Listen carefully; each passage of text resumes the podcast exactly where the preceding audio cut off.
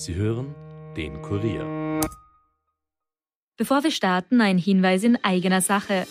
Ihr wollt immer informiert sein über das wichtigste Thema von heute, ob Corona, die aktuelle politische Lage, verrückte Diktaturen oder den Klimawandel. Wir fragen nach, Experten liefern die Antworten. Der Kurier Daily Podcast. Ein Tag, ein Thema. Überall, wo ihr Podcast hört und auf kurier.at slash daily. The first rule in investment is don't lose. And the second rule in investment is don't forget the first rule. Ziemlich gut veranlagt. Der Finanzpodcast von Kurier und Krone Hit. Liebe Hörerinnen, liebe Hörer, herzlich willkommen zu Ziemlich gut veranlagt, dem Anleger-Podcast aus Österreich. Bei mir im Studio wie immer der stellvertretende Leiter der Kurier Wirtschaftsredaktion, Robert Kliedorfer. Hallo Robert. Hallo Rüdiger. Und Robert, es ist heute eine ganz besondere Folge. Ja, feiern einen Runden. Wir feiern heute den 50er. Den 50er. Noch nicht meinen? Nein, äh, meinen leider auch nicht mehr, sondern äh, wir feiern den 50er von ziemlich gut veranlagt. Es gibt 50 Folgen, das ist die 50. Folge heute. Und äh, an dieser Stelle möchte ich eines sagen. Seit wir diesen Podcast machen, geht's mit der Welt wirklich äh, abwärts.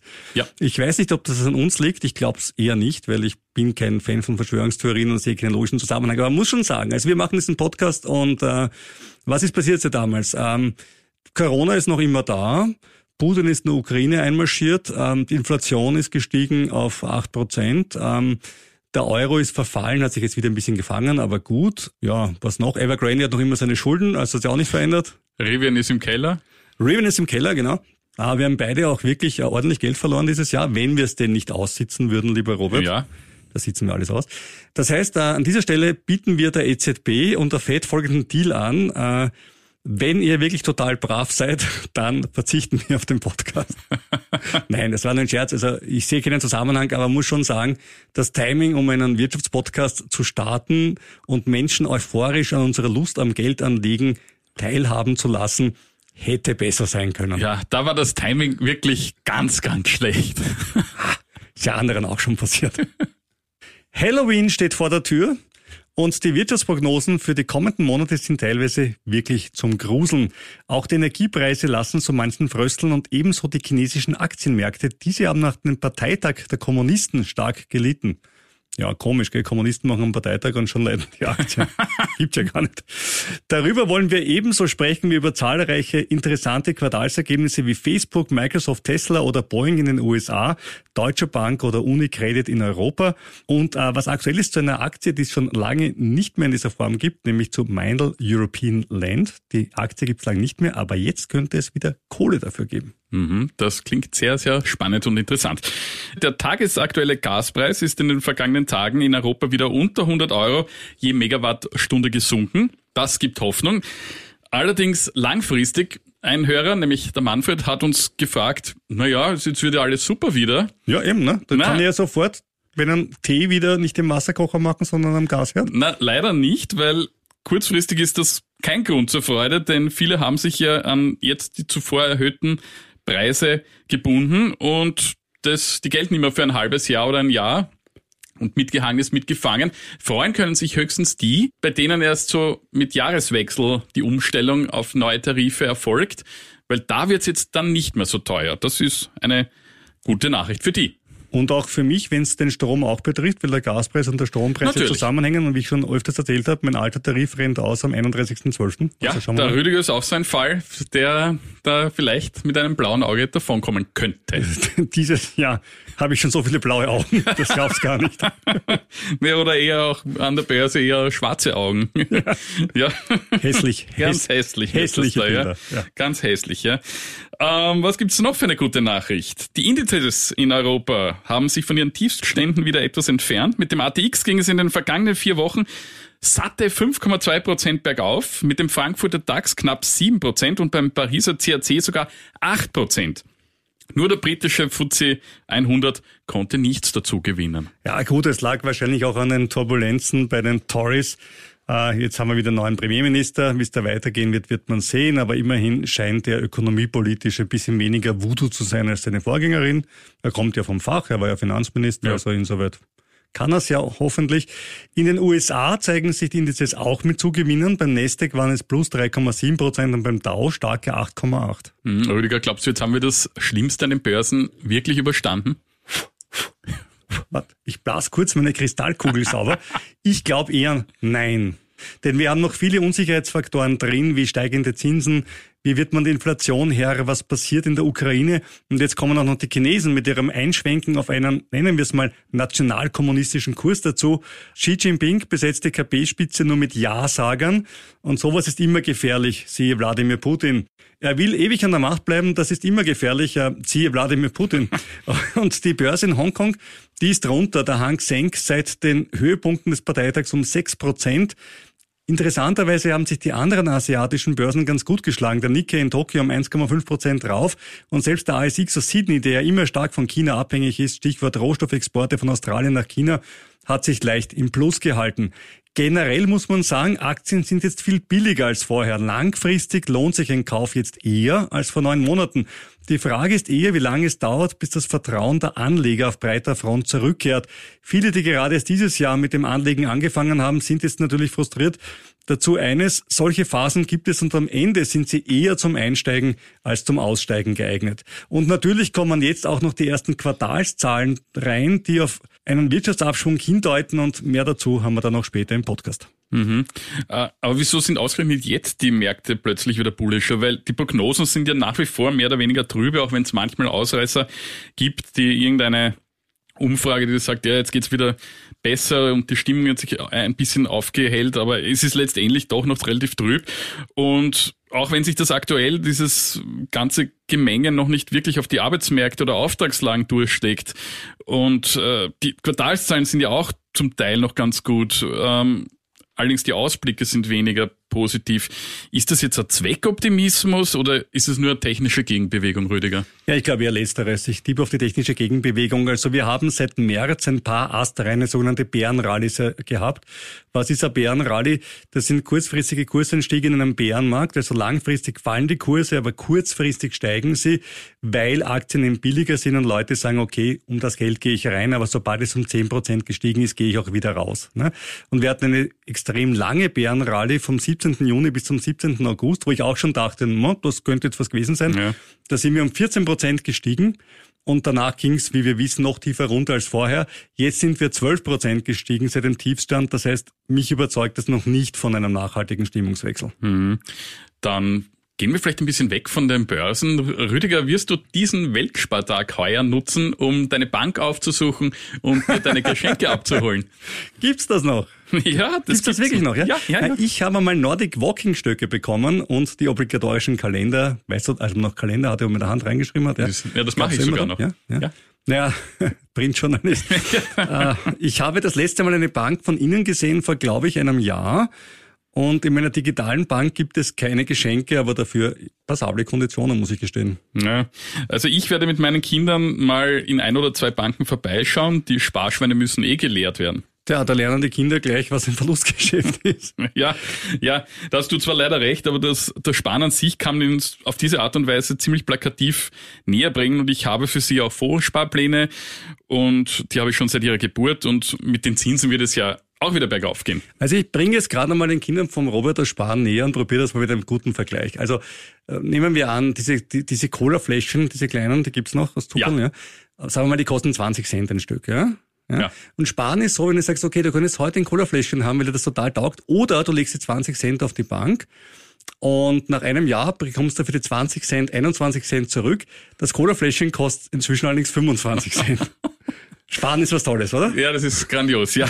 ist im Moment total leicht zu erklären. Ja, aber ich, ich hoffe ja wirklich, dass sich das irgendwann in den nächsten oh, Monaten ist vielleicht noch ein bisschen verfrüht gesagt, aber irgendwann ja, ja. Jahren, ein, zwei Jahren bessert. Die Europäische Zentralbank arbeitet ja kräftigst daran, ne? Das stimmt absolut, aber ich wollte vorhin noch einen Ja. Satz dazu sagen, Sparen ist trotzdem was Tolles. Also mit seinem Geld umgehen können und nicht Ja. ja. seine Weltdienst zu leben, egal ob es das bringt, wenn man es auf die Seite legt oder nicht, ist auf jeden Fall eine Tugend oder eine Ethik, die man, die man haben sollte. Eben, und deswegen denke ich, über, recht, über ja. diesen Weg kann man das doch ganz gut erlernen. Ja, Wir zu- kommen zu einer historischen Sache. Robert Ja. Kledorfer sagt was Positives über die Europäische Zentralbank. Ja, ja, sie, sie hat wieder mal die Zinsen erhöht und zwar kräftig um 0,75 Prozentpunkte. Yeah. Yeah, und damit sind wir schon bei 2,0 Prozent. Da liegen die Leitzinsen. Eine weitere Zinsanhebung wird jetzt für Dezember erwartet. Da sind wir dann wahrscheinlich bei 2,5 Prozent. Äh, Und dann ist allerdings laut Experten im März wahrscheinlich schon wieder Schluss mit lustig. Dann ist wahrscheinlich die letzte Zinsanhebung in diesem Zyklus und mehr als drei Prozent werden wir insgesamt sicher nicht sehen. Und das nützt halt alles bei einer Inflation von 10 Prozent in der Eurozone und mehr als 10 Prozent sogar in Österreich sehr wenig. Und auch wenn nächstes Jahr die Inflation bei nur 6 Prozent stehen sollte, ist das, man hört ja 3 Prozent, bestenfalls 6 Prozent, noch immer ein großes Verlustgeschäft. Und hinzu kommt, die Sparbuchzinsen steigen nicht, bei Weitem nicht in diesem selben Ausmaß wie die Leitzinsen. Und vor allem gerade für täglich fälliges Geld, auf das man halt jeden Tag zugreifen kann, ist weiterhin, man höre und staune, nur zwischen 0,001 und maximal 0,7 Prozent drin. Aber immerhin plus. Also es gab auch schon Zeiten, da manche Banken Minuszinsen. Ja, zumindest für, für Geschäftskunden Ja, und in das. Deutschland auch für Privatkunden. So ist es. Ja.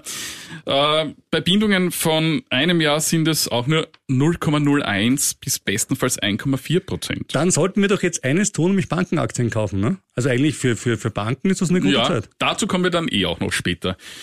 In den USA liegen die Leitzinsen jetzt schon bei 3,0 bis 3,25 Prozent, aber auch hier zeichnet sich ein baldiges Ende der Fahnenstange ab, denn schwächere Konjunkturdaten könnten darauf schließen lassen, dass die nächsten Zinsschritte der US-Notbank nicht mehr so hoch ausfallen könnten. Das führte jetzt bereits dazu, dass der Euro diese Woche wieder über die Parität zum US-Dollar stieg und auch zu vielen anderen Währungen ist er unter Druck geraten, weil eben der Zinsanhebungszyklus früher bzw. tiefer als erwartet enden könnte. Oder man könnte umgekehrt sagen, unter Umständen finden es die Amerikaner gar nicht so schlecht, dass der Euro abgewertet wird, weil dadurch werden sie wieder auch ein Stück weit wettbewerbsfähiger. Ja, Also ich bin da immer ein bisschen skeptisch, wenn alle immer laut tönen, wir wollen uns, dass unsere Währung stark ist. Man hört das immer gerne bei Sonntagsreden. zu stark soll sie natürlich auch nicht sein. Genau, ja? also das ist immer so eine aber Sache. Parität ist schon sehr, sehr mager, muss ich sagen. Bleiben wir in den USA und kommen wir zu einem Thema, das du ansprechen möchtest, das mich überrascht hat. Ich kannte dich gar nicht so als, als Rap- und Hip-Hop-Experten, aber offensichtlich Kanye West hat's dir wirklich angetan. Ja, Kanye West hat's mir eigentlich überhaupt nicht angetan. Ich habe auch nie die Kardashians gesehen. Ich, ich schaue viel Reality-TV, wie du weißt, Rüdiger, Ja. aber das habe ich mir nicht reingezogen. Nein, ich sehe das äh, eigentlich allein aus, aus börsentechnischer Sicht. Äh, und da interessiert's mich natürlich, denn äh, der Künstler, der sich jetzt Yo oder Joe nennt, ja, er ist ja ein bisschen, wie soll ich sagen, ein bisschen kreativ in seinen Namen und in seinen Gott, ja. in seinen Ansichten vor allem, das ist kreativ dann Ja, noch unter, untertrieben gesagt und jetzt hat er sich wirklich endgültig, glaube ich, verscherzt, denn er hat nämlich mehrmals und sehr häufig sich antisemitisch geäußert. Jedenfalls bei Adidas ist er unten durch. Adidas hat das Sponsoring von Kanye West eingestellt und auch die Marke, für die er steht im Konzern, nämlich Cheesy, ich glaube, so spricht man das aus, hoffentlich. ja. Wer es besser weiß, bitte ein Mail Ja. an Robert Kledorfer at kurier.at mit dem Motto, so spricht man es richtig aus, Das lieber wird- Printredakteur. Ja, das werde ich allerdings in der E-Mail kaum wirklich dann ums In internationaler Lautschrift. Ja, unbedingt, ja. da warte ich ja, weil so jung bin ich dann auch nicht, dass ich diese Marke jetzt Oh. äh, richtig äh, umsetzen kann. Ich, mir hat die überhaupt nichts gesagt. Jedenfalls hat er dies für beendet erklärt, der Konzern. West ist draußen. Und das kostet Adidas allerdings einiges, nämlich eine Viertelmilliarde Euro, weil die Marke ja eingestampft wird. Au. Das kostet extrem viel und das wird das Ergebnis, das Jahresergebnis ziemlich belasten. Genauere Zahlen gibt's dazu am 9. November. Schon bisher musste Adidas nämlich dreimal die Gewinnprognose revidieren. Also die haben ein gewisses Problem. Besser geht es dem direkten Mitbewerber Puma, weil die haben diese Woche auch Zahlen veröffentlicht. Der Umsatz stieg im dritten Quartal um 17 Prozent auf 2,4 Milliarden Euro. Das Betriebsergebnis um 13 Prozent auf 258 Millionen. Und das ist damit das beste Quartal in der Geschichte des Konzerns.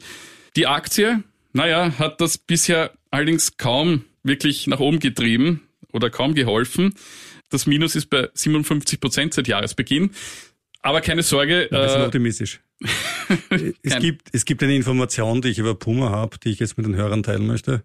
ja, lass hören. Adidas verliert Kanye West, aber Robert Kledorfer trägt Puma. Ich trage Pumaschuhe, richtig. Also naja, dann dann, also, dann bin ja. ich jetzt der richtige Mann. Aber ja alles, alles geritzt. ich habe auch Adidas-Schuhe in meinem Kasten, also so ist es nicht. Heute sind's Puma. Allerdings beiden Aktien geht es seit Jahresbeginn schlecht. Das ist wirklich völlig egal. Allerdings die Mehrzahl der Analysten setzt auf Puma. Ja, da gibt's ein, eine klare Kaufempfehlung im Durchschnitt, nämlich das Kursziel liegt 58 Prozent über dem aktuellen Kurs. Bei Adidas sind die Analysten eher verhalten. Die sind eher aufs Halten der Aktie. Und Ja. das Kursziel ist auch nur um ein Drittel höher als vom jetzigen Kurs. Ach, nur, nur 33 Prozent. ja, naja, d- äh, das Auch an dieser Stelle glaube ich, wir, soll, wir sollten mal eine Folge machen, das, viel dann eingetroffen das, ist. das Kursziel und was es eigentlich bedeutet. Ja, das, das muss man allerdings sagen, heuer ist das ein bisschen unfair. ja deswegen macht es ja doppelt Spaß. Ja, natürlich. Gut, bleiben wir gleich in den USA. Äh, da sind wir mittendrin in der Berichtssaison. Beginnen wir gleich mit einem Werbespruch. Coca-Cola is it. Nämlich mehr Umsatz, mehr Gewinn als erwartet. Die Erwartungen für das Gesamtjahr ebenfalls nach oben gesetzt. Und wir haben es gemacht. Ganz elegant. Sie haben die Preise erhöht. Bis jetzt um 12 Prozent im Schnitt und sie können diese Preise auch am Markt durchsetzen. Die Markenstärke macht's aus. Bei Edeka, glaube ich, geht's nicht so gut. Wieso nicht ist Cola da ausgelistet worden und was ist passiert? Ich glaube, bei Edeka gab's äh, Troubles. Gut, okay. Und wir haben jetzt kein Cola mehr dort? Mittlerweile hat man sich, glaube ich, wieder geeinigt. Aber es ist ungefähr wie mit Mars und dem Rewe-Konzern. Also man kann das dann auch ein bisschen einen Tick zu weit drehen. Auch Kraft Heinz von Philadelphia bis Ketchup geht es blendend, ebenfalls mehr Gewinn als erwartet, Aktie leicht drauf. Schauen wir zu den Automarken. General Motors ebenfalls ein sehr gutes Quartalsergebnis, gleich ein Viertel höher als erwartet. Beim Ausblick ist man in Detroit allerdings ein bisschen vorsichtiger und will das Ganzjahresergebnis trotz des guten dritten Quartals nicht anheben. Ebenfalls aus Detroit Ford, bei denen ein eher durchwachsenes Ergebnis, Lieferkettenprobleme haben dazu geführt, dass 40 bis 50.000 Autos weniger verkauft wurden, als man hätte verkaufen können. Ja, und höhere Einkaufspreise haben eine Milliarde Dollar extra gekostet. Man hat aber auch ordentlich investiert oder in den Sand gesetzt, wie man sehen mag, nämlich beim autonomen Fahren. Da gibt's jetzt nämlich einen Strategiewechsel. Es wird noch lange dauern, bis man autonom fahrende Autos profitabel in die Massenproduktion bringt, sofort Finanzvorstand John Lawler. Stattdessen will man Assistenzsysteme verbessern. Die Firma für autonomes Fahren Argo AI, die Ford gemeinsam mit VW betrieben hat, wird zugesperrt. VW verliert dadurch 2,6 Milliarden und Ford 2,7 Milliarden Dollar beziehungsweise Euro. Also schon einiges, was man da abschreiben muss. Mhm, Da sind wir schon mitten im Tech-Thema und alle haben gespannt auf Google geschaut. Geht's dem Branchenprimus gut? Geht's ja allen gut?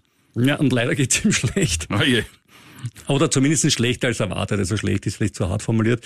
Google hat seine Zahlen vorgelegt. Weniger Umsatz und weniger Gewinn als vorhergesagt. Grund weniger Werbung, weil schwächere Konjunktur. Deswegen ist die Google-Aktie EK Alphabet gleich mal um 6% runter. Ich bin als Aktionär mit dabei. Ebenso wie bei Microsoft. Zwar auf den ersten Blick gute Zahlen, mehr Umsatz, mehr Gewinn, aber das Wachstum im Cloud-Bereich schwächt sich ab und das war ja die größte Wachstumsfantasie bei der Bewertung der Microsoft-Aktie. Das sieht man noch gut im KGV. Am Beginn des Jahres war das noch bei 38, jetzt ist es bei 27 und bevor es mit dem Cloud-Geschäft losging in den 2010ern, war das KGV von Microsoft bei 7 bis 8. Also da kann man mal sehen, wie wichtig Wachstum in der Bewertung ist bei Microsoft. Und wie gesagt, ich habe selber auch Microsoft-Aktien. Bei Texas Instruments leicht bessere Zahlen. Brutal geht es allerdings zu bei Meta Facebook. Wir haben es eh schon in den letzten paar Folgen immer wieder so anorakelt.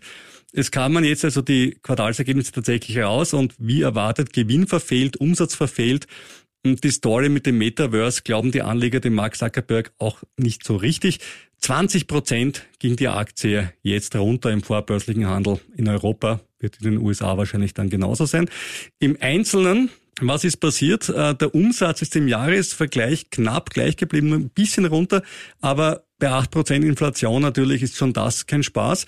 Der Gewinn pro Aktie ist um 35 Prozent runter, weil Meta Facebook-Werbekohle lieber ins Metaverse steckt, als sie an Aktionäre auszuschütten, wie an mich zum Beispiel. Aber das alles ist doch nicht das Hauptproblem. Das Hauptproblem ist, dass junge Leute Facebook kaum nutzen und Mark Zuckerberg sich lieber mit dem Metaverse auseinandergesetzt hat, als mit TikTok, dass Facebook das Wasser abgräbt. Die panischen Änderungen im Facebook-Algorithmus in der letzten Woche oder in den letzten Wochen zeigen, dass Facebook zu lange die Zeichen der Zeit verschlafen hat. Weniger Nutzer, weniger Umsatz, weniger Gewinn langfristig. Naja, schaut nicht gut aus. An dieser Stelle wie immer unser kleiner Hinweis, wir haften nicht für deine finanziellen Entscheidungen und du nicht für unsere. Bevor du dich zu einer Geldanlage entschließt, informier dich bitte umfassend. Nennungen von Aktien und anderen Anlageinstrumenten in diesem Podcast stellen keine Kaufempfehlung dar. Wenn wir selbst Aktien haben und über die wir sprechen, sagen wir es dazu. Tesla hat ebenfalls Zahlen vorgelegt, mehr Gewinn und weniger Umsatz als erwartet, aber im Jahresvergleich zeigt sich noch immer starkes Wachstum. 3,3 Milliarden Gewinn ist mehr als das Doppelte als vor einem Jahr. Und ich erinnere eine Firma, bei der man vor vier, fünf Jahren gesagt hat, die schreibt niemals Gewinn, das wird nie klappen, hat jetzt 3,3 Milliarden Gewinn. Das ist schon recht, recht anständig. Der Ausblick ist ein wenig verhaltener. Es fehlt an Fahrzeugen, nämlich in dem Fall nicht an den Produktionsfahrzeugen, die sie herstellen. Das, das klappt eigentlich ganz gut. Es fehlt an den Fahrzeugen, um die vielen Autos auszuliefern, weswegen sich die Auslieferungen jetzt verlangsamen. Also sie bringen die Autos nicht aus ihrer Fabrik raus zu den Leuten. Das KGV liegt bei, Robert, jetzt bitte tapfer sein, 68. Ja, das war aber schon mal Ärger, oder? Ja, das war im März noch bei 146, ja. Mhm. Und für mich ist es so irgendwie das Zeichen, dass Tesla Übergang ist von einer Wachstumsaktie zu einem Value Stock. Ja, ja, da, da würde ich dir recht geben, ja. Und wenn wir schon beim Thema Tesla sind, was kann da natürlich nicht fehlen? Unser Elon Musk Weekly. Die unendliche Geschichte könnte diese Woche zu Ende gehen. Elon Musk wird Twitter übernehmen und zwar am Freitag. Warum trotzdem von mir der Konjunktiv? Naja, wir haben bei der Geschichte schon ein bisschen was erlebt. Also schauen wir mal, ob es wirklich passiert. Normalerweise würde man sagen, das ist in Stein gemeißelt. Er muss es bis zum Freitag kaufen, weil wenn er es nicht macht, dann kommt es doch zu dem Gerichtsprozess, äh, mit dem Twitter ja Elon Musk dazu zwingen will, gekauft zu werden. Dann müsste der total viele Dinge offenlegen. Das will der eigentlich nicht. Aktuell liegt der Kurs äh, von Twitter auch gerade mal zweieinhalb Prozent unter den mittlerweile legendären 54,20 Dollar, zu denen Musk ja Twitter kaufen möchte. Also das heißt, die Anleger gehen davon aus, dass das hinhaut, die Unsicherheit. Also zu 97,5 Prozent gehen sie davon aus und zu zweieinhalb Prozent nicht anscheinend. Ja. Das nächste Modell von Tesla soll übrigens das Model Q werden. Es soll kleiner als das Model 3 werden. Äh, Elon Musk will davon mehr verkaufen als von allen anderen Teslas zusammen. Wann genau hat er nicht gesagt. Äh, früher hat er gesagt, es wird 25.000 Euro kosten und autonomes Fahren beherrschen. Autonomes Fahren, bisschen schwierig, haben wir eh gerade vorher gehört bei Ford und Volkswagen. Und ob die Preise zu halten sind im Zeitalter der Inflation, da bin ich auch ein bisschen skeptisch. Und außerdem ist Elon Musk diese Woche noch einem anderen Entrepreneur beigesprungen, nämlich Daniel Eck, der Schwede, der ja Spotify gegründet hat hat sich darüber beschwert, dass er gleich 30 Prozent der Abogebühren am Smartphone an Apple als Provision abführen muss. Und Musk äh, hat darauf geantwortet, standesgemäß auf Twitter. Äh, das ist aber ziemlich viel. Man muss dazu sagen, dass sich ja viele Unternehmen eine Überprüfung von Apple und auch Google wünschen, was die Provisionen bei den In-App-Käufen betrifft. Äh, nach dem Stichwort, die haben quasi da ein Duopol und können die Drittfirmen entsprechend abzocken. Wenn das passieren sollte, dass da die US-Wettbewerbshüter eingreifen, bin ich schon sehr gespannt, was das auf Google und Apple-Aktien für eine Auswirkung hat. Das ist sicher ganz, ganz gigantisch. Apropos Spotify, die haben äh, Quartalszahlen vorgelegt. Äh, 456 Millionen monatliche User, das ist plus 20 Prozent. 195 Millionen zahlen dafür, das sind plus 13 Prozent, also noch immer schönes Wachstum, aber mehr Verlust pro Aktie als erwartet. 99 Cent statt 85 Cent Verlust oder anders gesagt 18 Prozent mehr als erwartet. Aktie um 13 Prozent runter. Seit dem Höchststand Frühjahr 21 hat Spotify immerhin über 76 Prozent verloren. Ich habe auch Spotify-Aktien zum Glück nicht im Frühjahr 21 gekauft, dennoch ein überschaubarer Erfolg. Spannende Frage wird sein, wo liegt die Grenze des Wachstums bei Spotify? Also wie viel Prozent der Bevölkerung sind bereit, für Musikstreaming zu bezahlen. Und von dem, glaube ich, hängt es dann ab, ob das Geschäftsmodell aufgeht am Ende des Tages. Mhm. Ich habe auch noch zwei interessante Quartalsergebnisse aus Europa, nämlich aus der Finanzbranche. Wie Rüdiger hat es ja am Anfang des Podcasts ja schon angesprochen, nämlich die steigenden Zinsen könnten den Banken helfen. Also ärgere dich nicht über Sparbuchzinsen mit deinen Kindern, sondern sag ihnen, wir kaufen die Bank. Ja, man Ja, kann sich das auch. wär's doch eigentlich, ja, oder? man kann ja, naja gut, dafür gibt's Aktien, ne? Ja, genau, Kann aber das kannst du ja sagen, ja, genau. Also Ja, das ja. kannst du den Kindern dieses Jahr sagen, jetzt kaufen wir die Bank. Jetzt kaufen wir die Bank, ja? Das ist ja nett, Können wir, kann ich Ihnen eine Aktie kaufen? Ja. Vielleicht. Mal schauen, wo, wo sie gerade liegen oder welche Aktien. Ja, jedenfalls die steigenden Zinsen und gute Geschäfte mit Firmenkunden haben der Deutschen Bank den höchsten Quartalsgewinn seit mehr als einem Jahrzehnt beschert. Unterm Strich erzielte das Institut einen Gewinn von 1,1 Milliarden Euro. Das sind um 475 Prozent mehr als im Vorjahreszeitraum. Jetzt muss man dazu sagen, denen ging es auch eine Zeit lang nicht so gut, deswegen ist es ein bisschen jetzt natürlich, Klar. ja, 475 Prozent, muss man ein bisschen relativieren, aber trotzdem das beste Quartalsergebnis seit mehr als einem Jahrzehnt. Dabei bleibt. Analysten hatten im Schnitt nur mit 835 Millionen Euro gerechnet. Die Aktie reagierte allerdings kaum. Analysten raten mehrheitlich zum Halten des Titels. Das durchschnittliche Kursziel liegt rund 30 Prozent über dem aktuellen Kurs. Spiegelt ein bisschen wieder immer die ewige Angst, äh, wie es mit der Konjunktur weitergeht, Banken, Kreditausfälle und so weiter. Also auch wenn die Quartalsergebnisse gut sind, die Ausblicke sind halt immer bei Banken besonders schwierig. Das stimmt, aber wir gehen von einem wirklich sehr niedrigen Niveau an Kreditausfällen aus und die Prognosen diesbezüglich sind bei den meisten Instituten gar nicht mal so schlecht. Okay. Ja, kommen wir noch zur italienischen Unicredit. Das ist das Mutterhaus der Bank Austria. Auch die hat nämlich unerwartet geringe Kreditausfälle und profitierte ebenfalls von höheren Zinsen. Der Gewinn schoss im dritten Quartal um knapp 62 Prozent auf 1,7 Milliarden Euro nach oben. Und ja, positiv haben sich auch die Umbauten im Konzern ausgewirkt und auch hier war es das beste Quartal seit mindestens einem Jahrzehnt. Interessant in dem Zusammenhang, jede Zinsanhebung um einen Prozentpunkt bringt der Unicredit nach eigener Aussage etwa eine Milliarde Euro an zusätzlichen Erträgen. Ja, Also- das ist eine, Also eine das schöne ist Rechnung eh. Schon heftig, ne? Ja, eh. Nur man muss schon sagen, dass mit jedem Prozentpunkt an Zinsanhebungen auch die Kreditausfälle entsprechend steigen. Also ich bin Aber mir ich nicht ganz glaube so nicht- sicher, ob man's. Aber ich glaube nicht im selben Verhältnis. Na, ich bin gespannt. Also hätten wir 10% Zinsen, ob sie dann 10 Milliarden mehr machen, das bezweifle gut, ja, aber wir haben ja vorher besprochen, dass es ungefähr bei drei Prozent enden Ja, wird. ja. Also Schon hm, gut. la- halten wir die Kirche, lassen wir die Kirche im Dorf.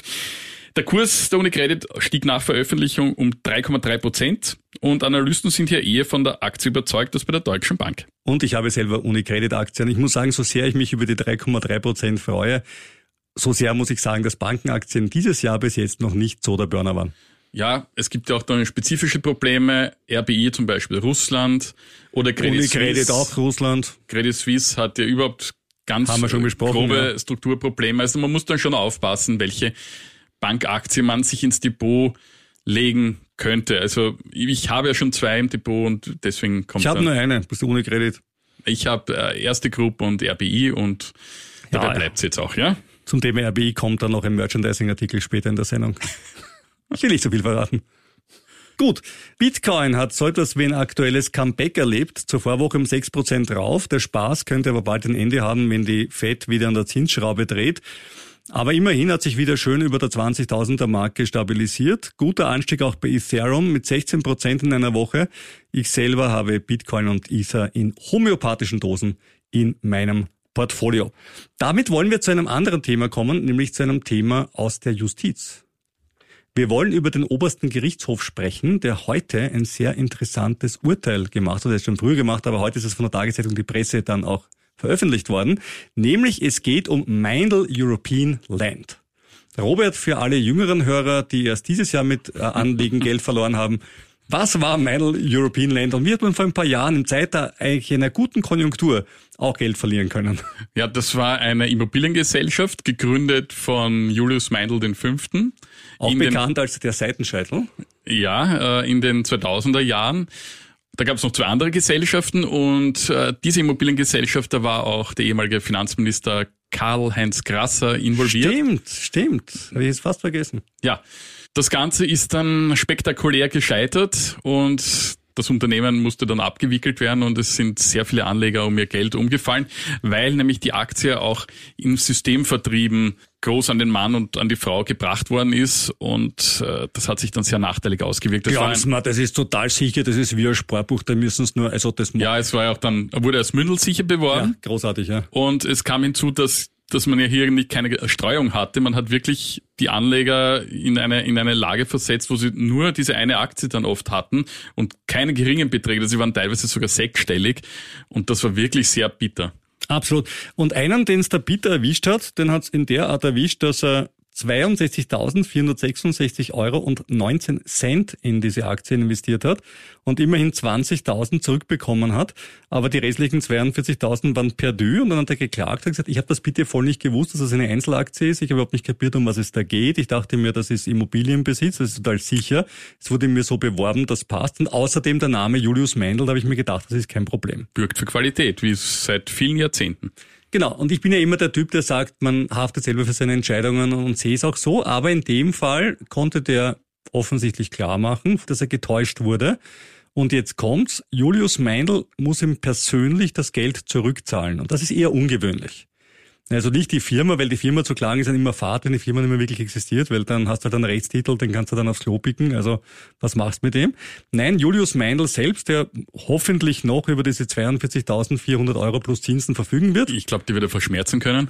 Ich weiß es nicht, ich nehme es mal an. Äh, der muss ihm das jetzt zurückzahlen. Warum jetzt er persönlich? Und das ist ganz spannend, finde ich, bei diesem Urteil. Nämlich, weil er persönlich mit seinem Namen geworben hat dafür weil sein Name in dem Prospekt, in dem das beworben wurde damals, das Wertpapier oder die Aktie, extremst in den Mittelpunkt gestellt wurde und deswegen muss er jetzt persönlich haften. Und das Zweite ist auch, Sie haben ein bisschen getrickst. Sie haben damals eine sogenannte Ad-Hoc-Meldung gemacht. Das sind so Meldungen, die man rausgeben muss, wenn sich bei einem Wertpapier rasch was ändert. Und Sie haben eine Ad-Hoc-Meldung rausgeschickt, dass die Zertifikate überzeichnet werden, also um zu zeigen, bah, das ist super, da gibt's einen tollen Run drauf und das ist total fantastisch. Und in Wirklichkeit haben sie das selber gekauft. Und das ist auch nachher rausgekommen. Und äh, Meindl, so hat das Gericht festgehalten, äh, wusste von der Gefahr des Totalverlustes und es war ihm auch klar, dass die Broschüre schönfärberisch gestaltet sei. Und eben es wurde massiv mit dem Familiennamen geworben. Und deswegen ist er als Vorstandsvorsitzender nicht nur in seiner Funktion, sondern auch persönlich betroffen. Und deswegen haftet er. Und ich halte es für ein interessantes Urteil. Und es wird spannend, wie viele andere sich an Julius Meindl jetzt schadlos halten werden, weil ich nehme mal an, wenn einmal der OGH einmal so entschieden hat, wenn auch untere Gerichte nicht zwingendermaßen was anderes entscheiden. Und wenn ihm so ist, weiß ich nicht, wie lange er noch diese 42.000 Euro auf der Seite hat. Ja, die, die sind jetzt wahrscheinlich nicht das Problem, aber wenn aber da noch andere so, das meine ich damit, genau. dann und das ausjudizieren, man muss ja auch das Geld dazu haben oder eine Rechtsschutzversicherung. Natürlich. Auch dazu sagen, und auch ein Ehrgeiz und so weiter. Ja, wenn ich jetzt zu Gericht ja. gehe und sage, puh, ja, klar. streit mal drum, äh, dann muss man das wirklich machen. Vielleicht hat es ja auch in vielen Fällen schon Vergleiche gegeben, ich weiß es nicht. Äh, bin gespannt, was da kommt. Ich bin auch sehr gespannt. Ja, apropos kommen, in Österreich, in Wien, kommt ein Börsegang endlich mal wieder. Der heimische Sicherheitskonzern Austria Card Holdings will an die Wiener Börse, nämlich im ersten Quartal des nächsten Jahres. Und weiters will das Unternehmen mit seiner bereits an der Athener Börse notierten griechischen Tochter Inform Lycos fusionieren. Und dieses fusionierte Unternehmen soll dann neben Athen auch in Wien gelistet sein. Damit zu einer Hörermail, die mich persönlich sehr gefreut hat. Michael aus Wien hat uns Folgendes geschrieben. Hallo liebes Team, vielen Dank für die perfekte Mischung aus fachlicher Kompetenz, Verständlichkeit, Lockerheit und einem wirklich gutem Humor. Das hast du wirklich äh, selbst also geschrieben oder ist das zugeschickt worden? Das ist mir wirklich zugeschickt worden, ja. Äh, es geht weiter. Es ist eine seltene Begabung, wenn jemand ein Experte auf seinem Gebiet ist und sein Wissen dann auch anderen wirklich gut vermitteln kann. Ach. Sie beide meistern das aber auf eine unglaublich sympathische und lockere Weise, sodass die Fachthemen gut verständlich und der Podcast als Ganzes wirklich gut gelungen ist. Na, jetzt aber wirklich, also deine Frau hat es geschrieben vielleicht? Nein, das ist ein 47-jähriger IT-Techniker, eben aus Wien. Und der schreibt eben weiter, bisher waren Finanzen absolut äh, kein Thema für ihn. Im Gegenteil, ich konnte mit dem Ganzen gar nichts anfangen. Aber im Winter hat er dann begonnen, sich mit diesem Thema zu beschäftigen und hat dann einen ETF gekauft und eine einzelne Aktie. Er hat leider nicht verraten, welche Aktie. Das müssen wir ihn noch fragen. Das interessiert ja, mich. Rivian. Hoffentlich nicht. ja, und jedenfalls Conclusio, weil er uns so lobt und weil er uns so gern hat und wahrscheinlich auch diesen ETF und diese Aktie, das Ganze aussitzen möchte. Also ja, ja, er hat ja auf meine Spuren, ne? das finde ich auch sehr nett und sehr gut. Äh, daher würde er gerne das Angebot in Anspruch nehmen und ein Ich sitze das alles auskissen in der Robert Kledorfer Edition sehr gerne vorbestellen. Also mal, mal vielen lieben Dank für das Lob, das ist, das ist sehr, sehr nett. Und ich dachte wirklich, dass Robert das geschrieben hat oder jemand aus seiner Familie. Und äh, aber er schwört, dass es äh, Michael aus Wien war. Und wer im Februar eingestiegen ist, ja, der weiß, was Härte bedeutet. Also ich würde es positiv sehen, dich kann so bald nichts mehr schockieren, Ja. nach dem, was du jetzt erlebt hast. Ja. Und wir haben alle schon so Phasen erlebt, ja, muss man auch sagen. Es ist nicht die erste Phase, die ich erlebt habe, wo es so dahin geht. Also ich war dabei 2008, ich war dabei 2001. Also man hat schon ein bisschen was erlebt von der Welt. Und ähm, es wird mit der Zeit besser, weil man einfach äh, lernt, mit Verlusten besser umzugehen und ähm, die Kirche auch bei Gewinnen dann im Dorf zu lassen. Danke für die Bestellung jedenfalls. Ähm, wir haben uns heute schon angeschaut, verschiedene Lieferanten aus Asien. Ich bin gespannt, ob die Lieferketten uns ebenso zusetzen wie der Firma Ford, wie wir heute gelernt haben. Aber es ist in Planung und wenn du auch eines willst, dann einfach eine Mail an ziemlich gut veranlagt at kurier.at, denn ab fünf Bestellungen werden wir anfangen, es zu produzieren. Und ich kann schon versprechen zum Pricing, es kostet weniger als eine Rivian-Aktie, ja, die ist aktuell ungefähr bei 30, 34. Und äh, es kostet sicher weniger, als Robert mit Rivian verloren hat. Ja, das kann ich auch versprechen. Ja. Aber verloren haben wir es ja nicht, denn wir verkaufen es ja nicht. Und Robert, was ist bei Rivian das Motto? Aussitzen. So ist es. Aussitzen. Das war's dann wieder für dieses Mal. Wer uns schreiben möchte, bitte an ziemlich gut veranlagt, at kurier.at. Wir freuen uns, wenn ihr uns schreibt, uns bewertet oder noch besser abonniert. Ihr könnt den Podcast über Krone Hit.at und Kurier.at hören, aber natürlich auch bei Spotify, Apple, Google Podcasts oder Amazon Music. Bis nächste Woche wieder, dann sind wir vielleicht reicher. Aber sicher weiser.